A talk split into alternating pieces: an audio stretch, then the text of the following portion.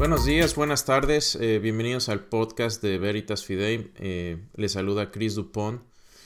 Y en esta ocasión quisiera tomar un tema muy difícil, el tema probablemente el número uno que eh, los ateos, los opositores al cristianismo utilizan para tratar de, rebatir la, la existencia de Dios. Y el tema es ¿por qué Dios permite el sufrimiento? ¿Por qué Dios permite el mal? ¿Por qué estamos en esta vida y estamos sufriendo? Y muchas veces lo último que necesitamos cuando estamos sufriendo es una explicación lógica. Entonces, esto no va a servir como una explicación pastoral o una explicación a manera de consejería que alguien necesita para cuando está pasando por alguna tribulación. Eh, esto es eh, una explicación lógica, es decir, una teodicea. Una teodicea es una justificación de por qué Dios permite el mal en el mundo.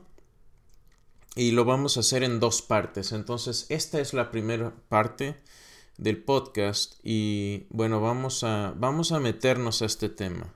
¿Qué es la maldad? Primero vamos a entender qué es la maldad, qué es el sufrimiento, qué es eh, qué es la maldad en sí. Y hay dos tipos principales, hay otros varios, pero los dos principales son la maldad moral y esto se deriva de actividades del hombre como chismes, disensiones, violaciones, asesinatos, tortura, abusos a menores, manejar intoxicado, etcétera, etcétera.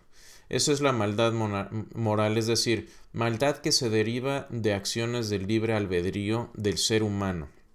Y el otro es la maldad natural, y este se deriva de actividades naturales.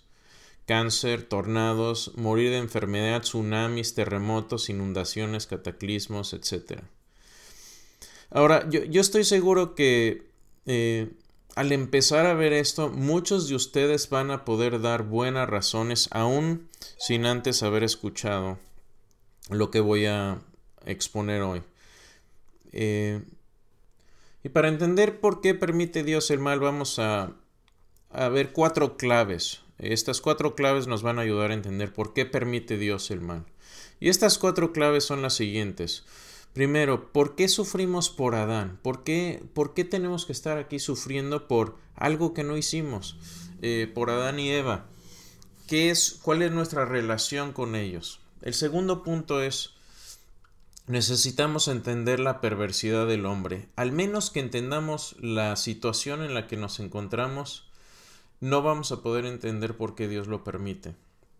El tercero es la libertad. Tenemos que apreciar el libre albedrío. Hay veces que pensamos, bueno, ¿por qué no nos da Dios menos libertad para que podamos hacer el mal? Y vamos a ver los problemas que ese tipo de idea conlleva. Y tercero, tenemos que contemplar y entender la gloria que nos espera. Al menos que podamos entender cuál es el estado final del hombre, no vamos a entender tampoco por qué Dios permite el mal. Ahora, no solo vamos a incluir cuatro claves para entender la maldad, sino que también vamos a entender cuatro cosas a partir del pecado, a partir de la maldad. ¿Qué lecciones vamos a, a aprender? Bueno, aquí vamos a aprender primero que realmente el hombre no es lindo. El hombre está totalmente caído, está totalmente corrupto. No es lo más corrupto que puede ser, pero está en un estado deplorable. Y por eso cuando dice eh, la Biblia en Romanos 3 que no hay quien haga el bien, necesitamos entender que nos está diciendo una gran verdad y a veces no entendemos eso. Demuestra también la gran paciencia de Dios. Una vez que entendemos esta condición tan deplorable del hombre, entendemos también la gran paciencia de Dios y sus juicios ya no nos parecen tan injustos. La ira de Dios ya no parece algo extraño y lejano. Y la pregunta de por qué las le pasan cosas malas a la gente buena se desvanece porque nos damos cuenta que prácticamente no hay gente buena. Y esto lo vamos a entender un poco más tarde puede ser controversial ahorita, pero les aseguro que lo van a entender. ¿Y por qué le pasan cosas malas a los malos? ¿Se, han preguntado alguna vez por qué le, le, pasan cosas a los malos? Una vez que entendemos la, la depravación humana, esa pregunta eh, desbarata el argumento de por qué Dios permite el mal en el mundo, porque eh, uno no pregunta nunca por qué le pasan cosas malas a los males. A nadie le importa. A nadie le importa por qué le pasan cosas malas a, los, a la gente mala. Ahora, esto incomoda mi mundanalidad. ¿A qué me refiero con esto? Me refiero que al entender el estado en el que nos encontramos, me hace desear estar con Cristo. Y no se trata de vivir deprimido, no sé si vieron las caricaturas de, de Winnie Pooh, ¿se acuerdan de Igor? Está todo deprimido todo el tiempo. Y, no, no se trata de vivir deprimido, se trata de, de eh, tratar también de disfrutar la vida, pero este mundo no me gusta. No me gusta este mundo, no es, no es, es un mundo funesto, es un mundo donde estamos sufriendo, la gente sufre todo el tiempo y esto no es lo que vino a, eh, no, no es el propósito por el que nos creó Dios para sufrir. Y también aumenta mi deseo de que Cristo vuelva. El entender la maldad humana me hace desear que Cristo regrese, que haga justicia, y anhelo su regreso, amo su venida. Y como mencionaba anteriormente, cuando uno comprende la profundidad de la maldad humana, la pregunta ¿por qué pasan cosas malas a la gente buena se desvanece? Porque no hay gente buena, no, nunca nadie pregunta, les digo, eh, ¿por qué le pasan cosas malas a la gente mala? Eh, es más, decimos, bueno, se la tenía bien merecida, ¿sí? Para eso sí somos buenos. Pero primero vamos a ver cómo empezó este problema, por qué sufrimos por Adán y Eva. Génesis 2.25. En ese tiempo el hombre y la mujer estaban desnudos, pero ninguno de los dos sentía vergüenza. Así que Dios les da solamente un mandato, les dice, no pueden hacer esto, no tomen del fruto. Y, creo que Adán y Eva la tenían fácil, en México decimos tenían jaula, pájaro y alpiste, tenían todo para ser felices. Y si pensamos en esto, un poco, eh, con un poco de humor, su única ocupación era de comer, hacer jardinería y jugar con el único ser físicamente perfecto y completamente desnudo del sexo opuesto en toda la creación. No estaba nada mal su situación. No podemos decir que Dios es un aburrido y que no está a favor del placer, obviamente dentro de sus leyes y dentro del matrimonio. Pero Dios les dio completa libertad, la tenían muy, muy bien. Pero obviamente esto no dura. Vemos en Génesis 3, eh, 4 y 5. Pero la serpiente le dijo a la mujer, no es cierto, no van a morir. Dios sabe muy bien que cuando coman de este árbol se les abrirán los ojos y llegarán a ser como Dios, conocedores del bien y del mal. En otras palabras, piensan Adán y Eva que Dios les está escondiendo algo bueno. Y yo sé que muchos de ustedes fueron adolescentes, eh, al menos que no se acuerden o que estén muy, muy chavos todavía, pero ¿no es esto lo mismo que piensan los adolescentes? ¿No es lo mismo que dicen, eh, mis padres me están reprimiendo? Yo, yo así lo pensé por mucho tiempo. Y yo creo que Dios creó la relación de padres e hijos como un microcosmos de cómo nos relacionamos con Dios y para poder entender mejor a Dios. Y lo mismo que piensan muchos adolescentes de sus padres es exactamente lo mismo que pensaron Adán y Eva. Dios nos reprime. Génesis 3:6 dice, la mujer vio que el fruto era eh, la mujer vio que el fruto del árbol era bueno para comer y que tenía buen aspecto y era deseable para adquirir sabiduría, así que tomó de su fruto y comió. Luego le dio a su esposo y también él comió. Y desde entonces hemos estado atendiendo funerales. Y usted se puede preguntar, wow, pero ¿por qué tanta maldad en el mundo? Y la respuesta es que debemos tomar la elección de Adán y Eva con mucha seriedad y de cómo usaron su libertad para rebelarse contra Dios. Pero podemos otra vez continuar con la pregunta, ¿por qué debemos nosotros sufrir por el pecado de esta pareja de hace tanto tiempo? Y lo importante que hay que entender aquí es que no son cualquier pareja, son nuestros padres y eh, de ellos descendemos, son nuestros primeros padres. Y yo sé que la mayoría de ustedes han estudiado reproducción humana Unos lo han puesto en práctica y otros esperan ponerlo en práctica, obviamente dentro del matrimonio. Sí, pero lo que Adán y Eva hicieron es que se reprodujeron. Y ustedes y yo, mis amigos, somos las reproducciones de Adán y Eva. Estamos unidos a ellos de la misma manera que estamos unidos a nuestros padres, a nuestro papá y nuestra mamá.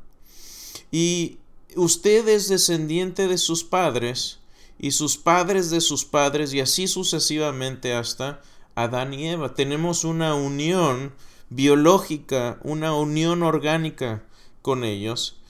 Y Adán, y Eva se, se reprodujeron y desafortunadamente cuando se reprodujeron ya habían caído y por eso reprodujeron seres como ellos mismos, seres que ya estaban caídos y que estaban en corrupción.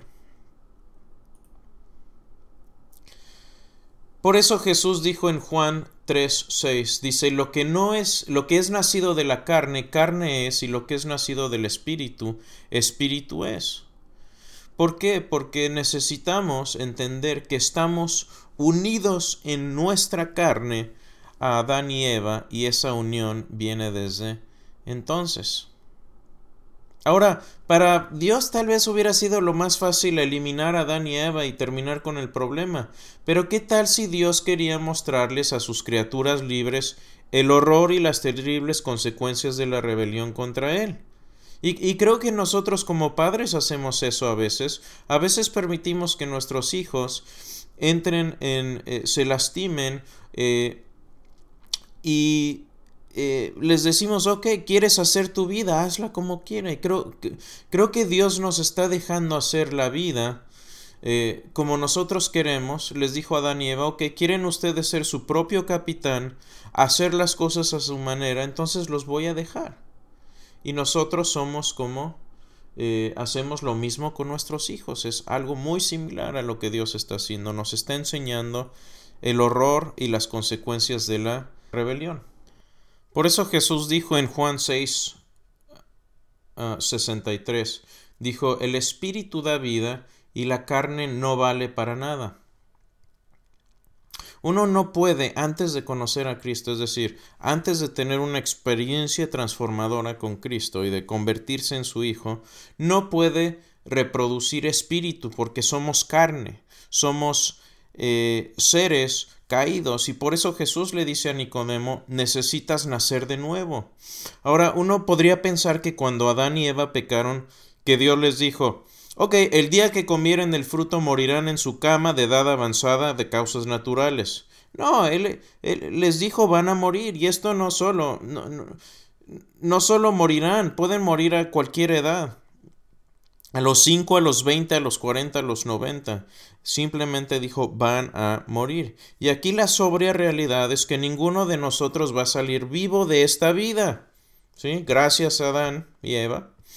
Y ahora, si usted cree que estas son malas noticias, lo siento por los ateos, porque el ateísmo no resuelve este problema, lo empeora porque le quita toda esperanza, o, peor aún, puede hacerse hindú, y si uno se hace hindú, entonces ellos creen que uno nace y muere y muere y muere y nace y muere y nace y muere. Ahora, el fruto de Adán siempre va a ser venenoso, déjeme repetirlo, el fruto de Adán siempre va a ser venenoso. Y imagínense una, un escorpión con sus escorpioncitos. Normalmente cuando nacen los escorpiones los lleva la mamá en el lomo.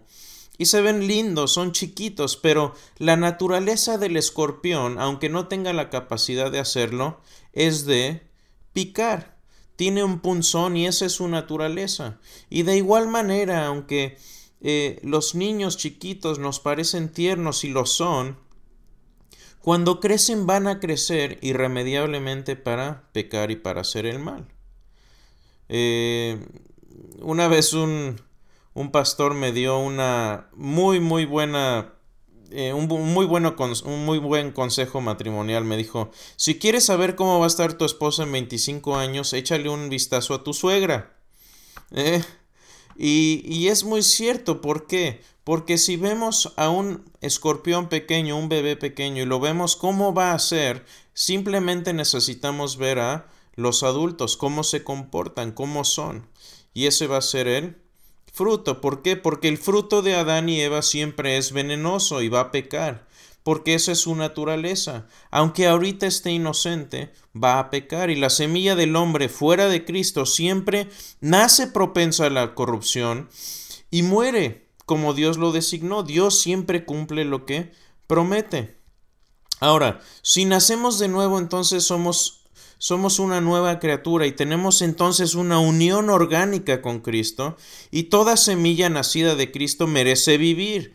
¿Por qué? Porque aunque no haya dado aún fruto, la semilla de Cristo con el tiempo va a dar siempre fruto.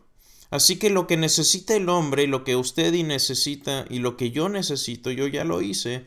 Y si usted no lo, no lo ha hecho, es, necesita desligarse de la familia de Adán y nacer de nuevo en la familia del Salvador de Cristo y por eso nos llamamos cristianos. Y aquí otra vez podemos decir, wow, pero todo el sufrimiento, toda la maldad eh, que viene de Adán y Eva, eh, todo lo que vemos de ellos, ¿Por qué? Y es cierto, pero de todo esto viene una gran, gran lección y la, lección es esta. Si no nos gusta la situación en la que estamos, odiemos entonces el pecado. Mis amigos, la rebelión contra Dios es algo grave. Y esta es la lección. Estamos aprendiendo a aborrecer el pecado, a aborrecer la maldad y amar a Dios. Es Luis decía que Dios nos, nos habla cuando estamos sufriendo y nos hace nostálgicos a algo más, a algo más eh, sobre, eh, sobre, este, sobre este mundo, sobre esta tierra en la que sufrimos. Y bueno, podríamos decir mucho más de Adán y Eva, pero continuemos al segundo punto. Y este segundo punto yo creo que es de los más importantes porque la mayoría de los cristianos tendemos a minimizar la gran eh, y profunda depravación humana. No nos gusta hablar de eso, no nos gusta vernos en el espejo, ver el espejo de nuestra sociedad, vernos a nosotros mismos, porque como Adán y Eva, es, es decir, es más fácil culpar a los demás. ¿Qué fue lo primero que hizo Adán después de que comió del fruto y de que pecó? Dice, Dios, no, yo no, eh, fíjate, la mujer que tú me diste fue la que pecó. Y, le, y, voltea a Eva y dice, ah, es que la serpiente. Sí, pero ¿por qué no nos gusta tomar responsabilidad de nuestros, nuestros actos? Si es Luis, uh, si es Luis, por, lo acabo de citar, pero si es Luis, um, eh, para los que no lo conocen, era ateo, es el autor de las crónicas de Narnia, de las que hicieron películas muy populares, muy buenas por cierto.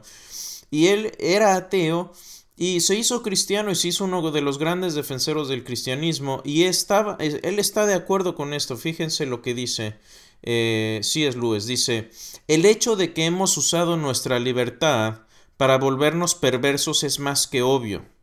Pero traer esta doctrina a la vida real en la mente del hombre moderno y aún del cristiano moderno es extremadamente difícil. Así que lo que vamos a hacer eh, en lo que resta del podcast, vamos a ver una muestra breve de lo que estamos hablando. Y estos ejemplos son duros, son difíciles.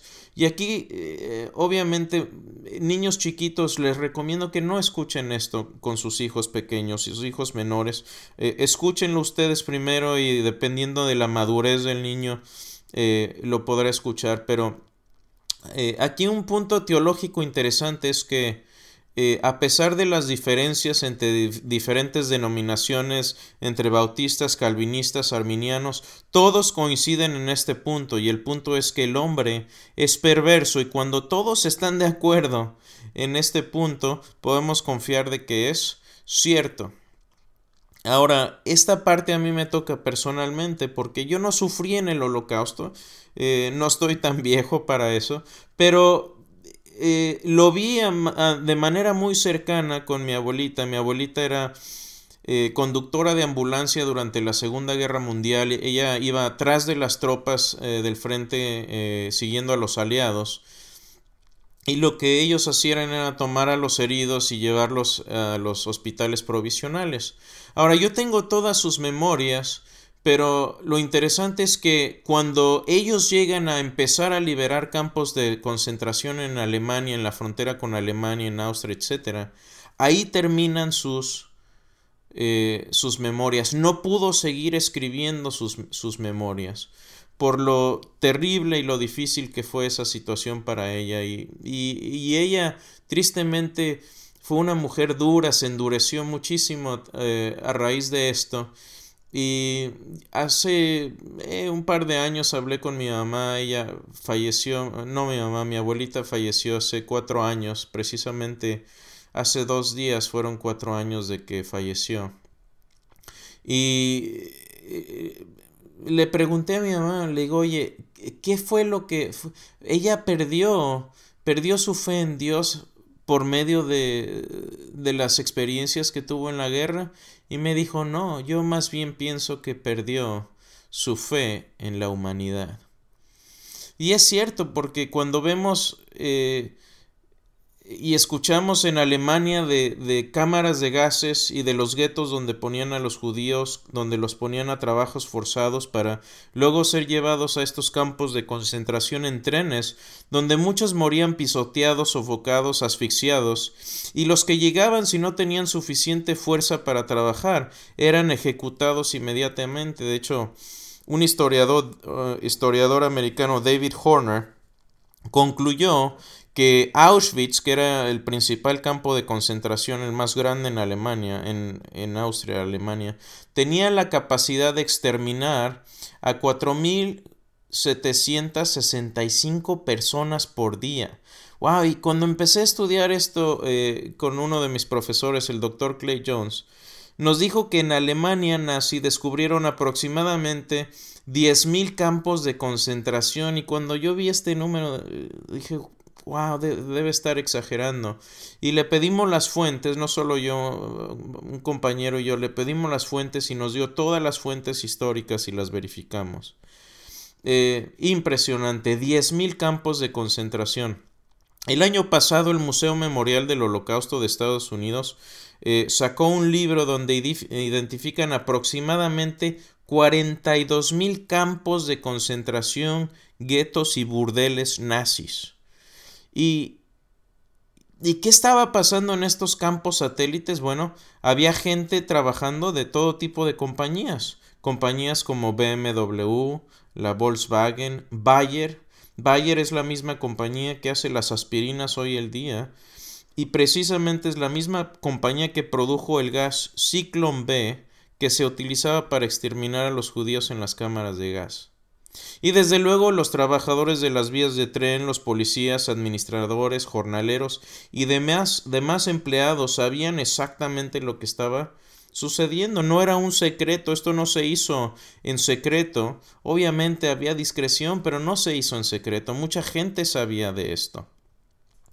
Eh, y el siglo XX fue el siglo más, más sangriento. De hecho, simplemente eh, entre Joseph Stalin y Vladimir Lenin hay más de 50 millones de asesinados en Rusia, nada más en Rusia.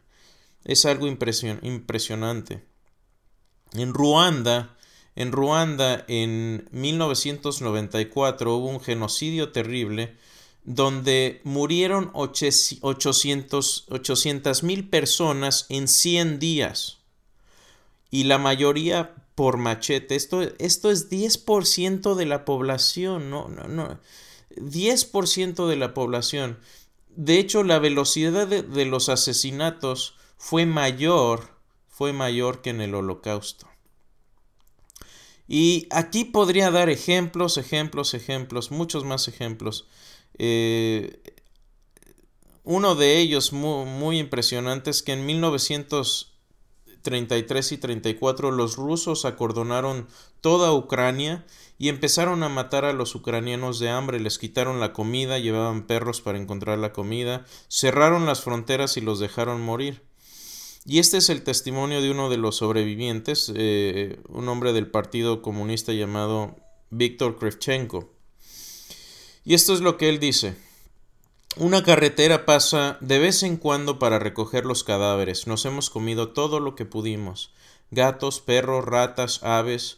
Cuando aclare el día en la mañana podrá ver que los árboles han sido despojados de su corteza, pues también nos la hemos comido.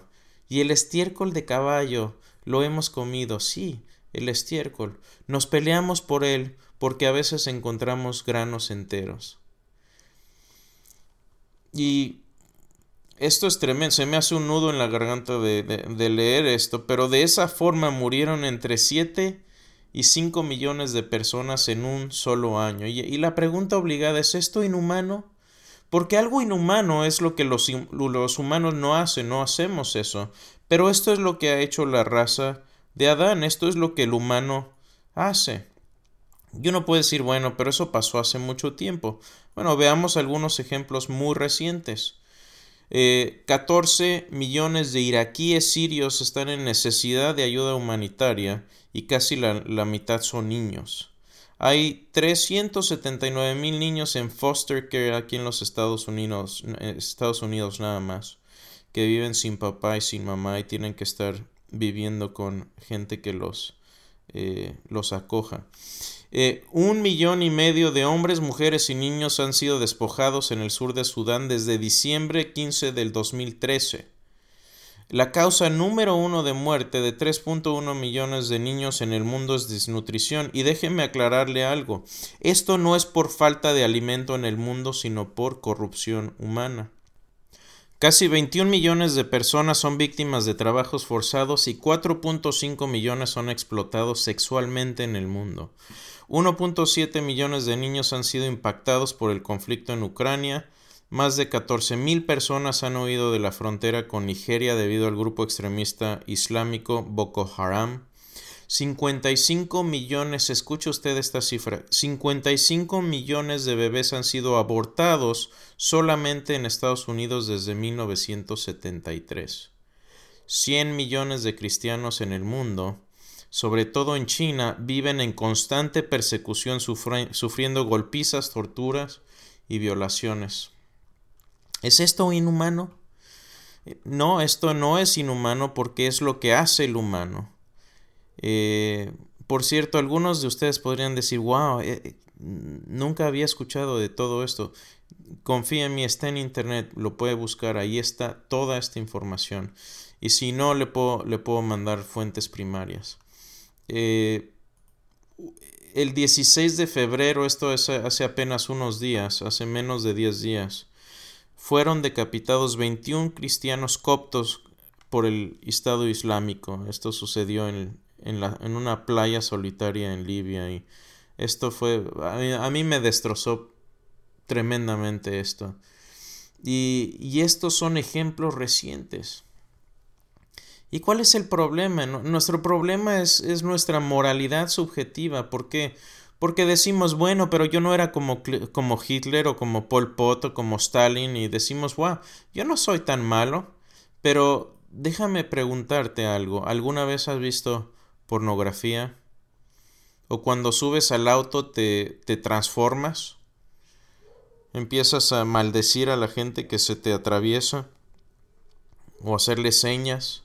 ¿Has sentido odio por alguna persona? ¿Has mentido? ¿O has tenido relaciones fuera del, matrimonio?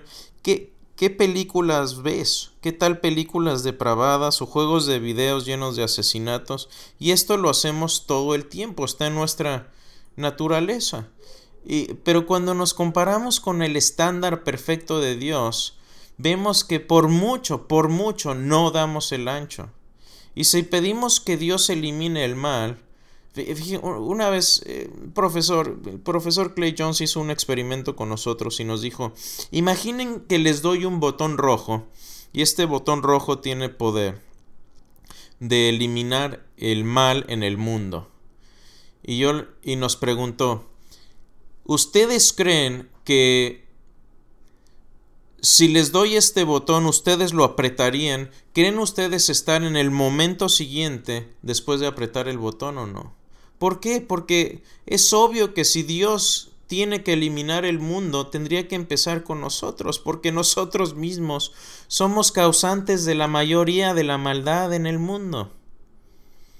Y alguien me preguntó hace poco, bueno, ¿no podía Dios perdonarnos sin crucificar a Cristo? Y aquí la respuesta es clara, porque la cruz de Cristo es el lugar donde el inmenso amor de Dios y la justicia se fusionan en perfección, porque si sin la cruz Y sin la resurrección estamos perdidos en nuestra culpa. Y afortunadamente Dios no nos dejó ahí. Usted podría preguntarme, bueno, pero ¿por qué Jesús? Eh, ¿Qué dice Jesús del problema del mal? ¿Qué dijo Jesús del sufrimiento? Obviamente vivió en una época donde el sufrimiento estaba latente todo el tiempo. Y aquí me gustaría eh, mencionar Lucas 13, eh, del 1 al 5.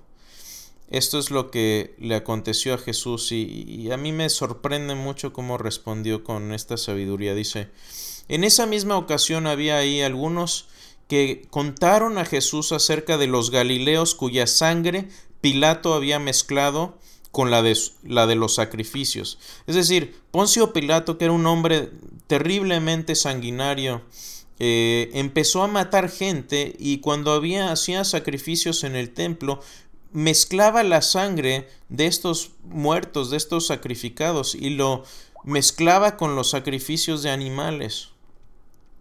Y la gente le pregunta, eh, eh, fíjense, siempre hay una pregunta debajo del agua cuando alguien se queja de la maldad en el mundo, y eso es, ¿por qué Dios permite eso? Y fíjense lo que preguntan ellos, dice, Jesús les responde, sabiendo la pregunta que tenían por debajo del agua les responde, ¿piensan que estos Galileos eran más pecadores que todos los demás Galileos porque sufrieron esto? Es decir, ustedes piensan que estos estaban en pecado y, y, mucho cuidado porque muchos cristianos piensan que cuando alguien está sufriendo es porque algo hizo mal y esto no es necesariamente cierto. Veamos la, la, historia de Job, la vamos a ver más adelante. Y, les dijo, no, Jesús les les dice, no, no eran más pecadores, al contrario, si ustedes no se arrepienten, todos perecerán igualmente. ¡Wow! ¡Pum! No, pero Jesús, ¿cómo permite Dios? Y mira lo que está pasando. Y Dios les dice, otra vez, ¿creen ustedes que eran más pecadores todos los, que, estos que todos los demás Galileos? No, al contrario, si ustedes no se arrepienten, todos perecerán igualmente.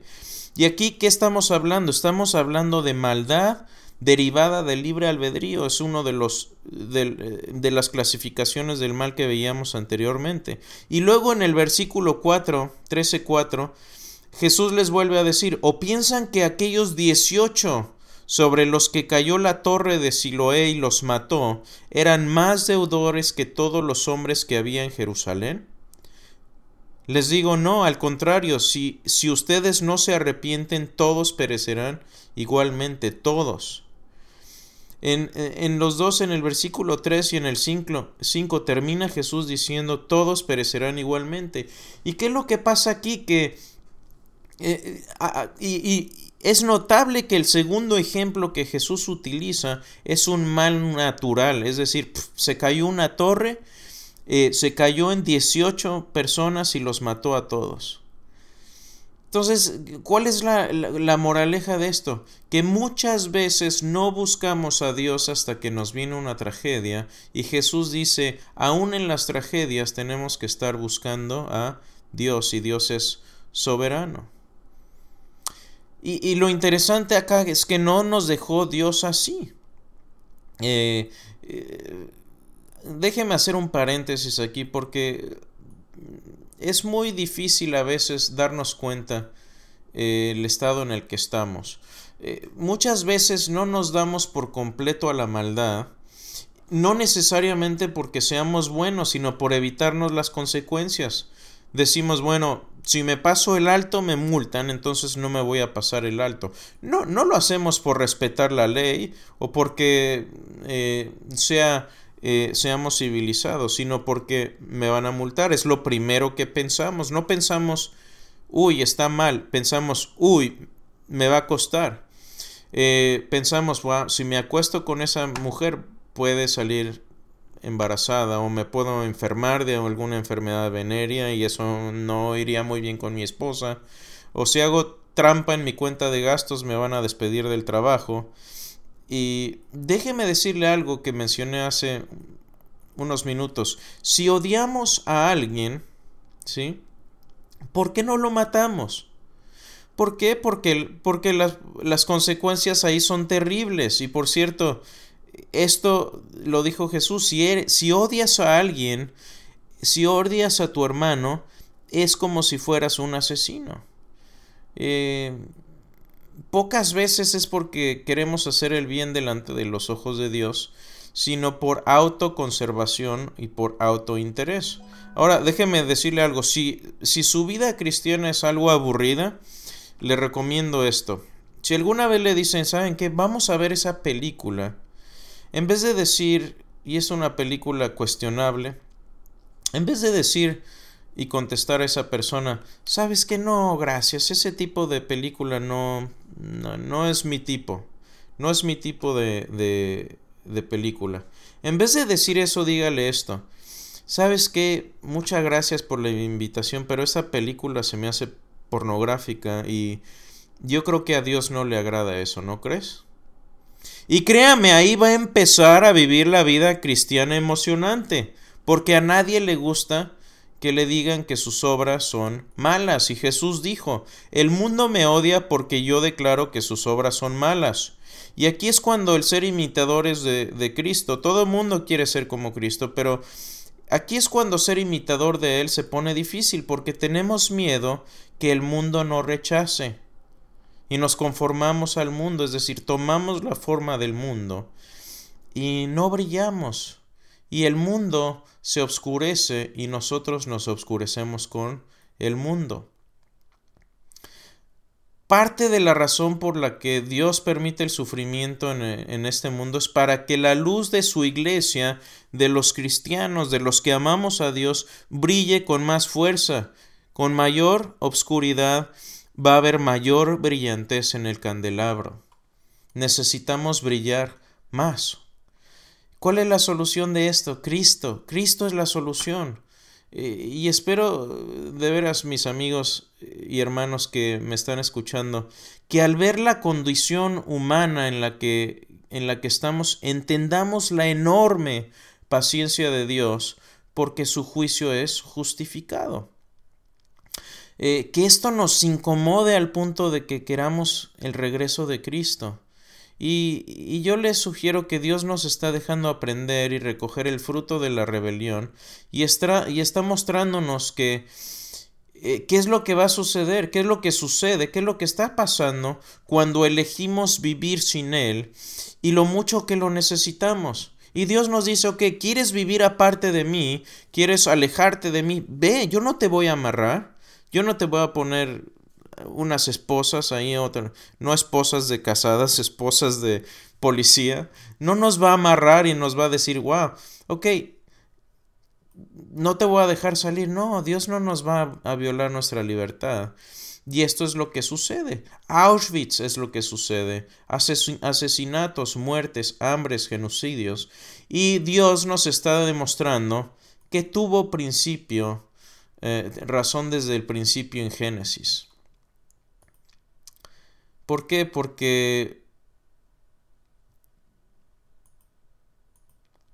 cuando pensamos en, en, en, el castigo que nos correspondía a nosotros y que en vez de eso Dios nos manda la salida que es Cristo, y si leemos todo el capítulo 13 de Lucas, creo que la conclusión puede ser, una buena conclusión puede ser esta. Jesús vino por los enfermos, no por la gente buena, entre comillas. Y mientras pensemos que somos justos, no podemos ser salvos. Déjeme repetirlo. Mientras pensemos que somos justos, Dios no puede hacer nada para salvarnos. ¿Por qué? Porque, porque el propósito de, de, de Jesús fue de dar su vida por nosotros. El propósito de Él, de su vida, fue de recibir el castigo que me, que me correspondía a mí y a usted, y su vida fue un regalo para nosotros. Y yo le quiero preguntar hoy si ha recibido ese regalo. Y si lo ha hecho, si usted ya recibió ese regalo, ¿está brillando? Si ya recibiste ese regalo, estás brillando. Su vida fue un regalo para ti. No lo desperdicies. Brilla como Él quiso que brillaras desde que te creó. Estás brillando. Brilla más fuerte. porque eso es lo que Dios quiere para tu vida. La próxima vez seguiremos con la parte 2 de este podcast. Gracias por escucharme. Hasta entonces.